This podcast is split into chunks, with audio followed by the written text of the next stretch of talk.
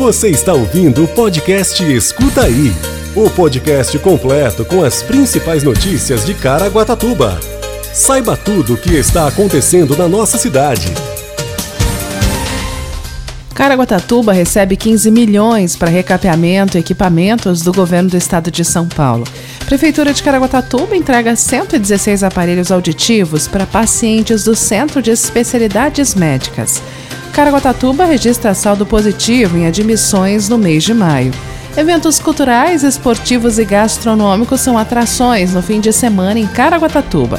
Ainda tem previsão do tempo e você sabia, quinta-feira, 30 de junho de 2022. Escuta aí. O prefeito de Caraguatatuba, Aguilar Júnior, esteve presente nessa quarta-feira no Memorial da América Latina, em São Paulo, durante o evento de assinatura de convênios e entrega de equipamentos para cidades paulistas. O evento foi promovido pelo governo do estado de São Paulo através do governador Rodrigo Garcia. Durante a cerimônia, Aguilar Júnior foi escolhido para simbolizar todos os prefeitos presentes ao assinar o convênio entre Caraguatatuba e o governo do estado de São Paulo, que disponibilizou 15 milhões para o recapeamento. O investimento será utilizado na fase 3 do Plano de Pavimentação Municipal de Caraguatatuba.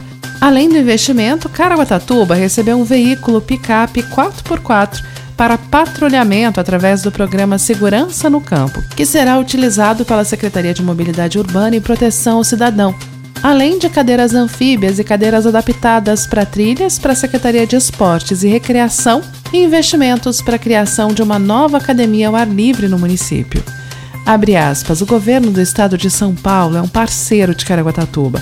É uma alegria poder contar com a amizade e liderança do governador Rodrigo Garcia, que não mede esforços para conduzir São Paulo para frente. Os investimentos e equipamentos serão de suma importância para o município, que contribuirão para o andamento de nossas ações e projetos, disse o prefeito Aguilar Júnior. O governador Rodrigo Garcia assinou nesta quarta-feira, dia 29, 234 convênios entre Secretaria de Desenvolvimento Regional e 159 municípios paulistas. O investimento será de 415 milhões em obras que vão auxiliar na melhoria da infraestrutura urbana municipal. O governador Rodrigo também entregou 135 veículos e maquinários no âmbito da nova frota SP Não Para, com investimento de 47 milhões. Escuta aí. A Prefeitura de Caraguatatuba entregou na manhã dessa quinta-feira 116 aparelhos auditivos aos pacientes do setor de reabilitação do Centro de Especialidades Médicas, localizado no bairro Jardim Primavera.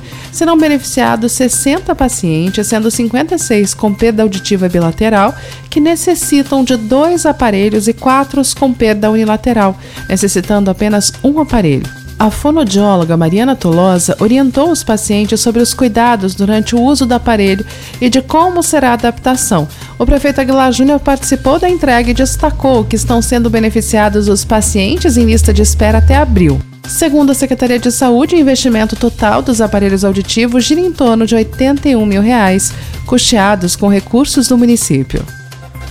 Escuta aí.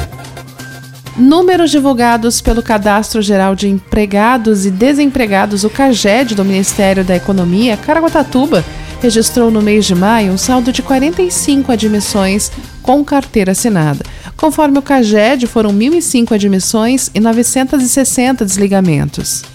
O setor de serviço foi o que mais contratou no período, onde 512 pessoas tiveram a carteira assinada e 466 foram dispensadas, resultando em um saldo de 46 empregados no período.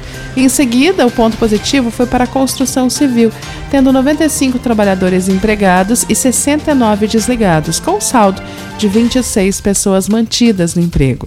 A expectativa é que continue assim pelos próximos meses devido ao calendário de eventos programado pela Prefeitura, como o quinto Festival Jazz e Vinhos e o Festival da Tainha e do Camarão e o tradicional Festival Gastronômico Caraguá Agosto. Escuta aí! A cidade de Caraguatatuba tem diversas opções de eventos culturais, esportivos e gastronômicos para esse fim de semana. Festivais, competições esportivas e apresentações musicais são algumas das atrações que ocorrem até domingo em diferentes regiões do município.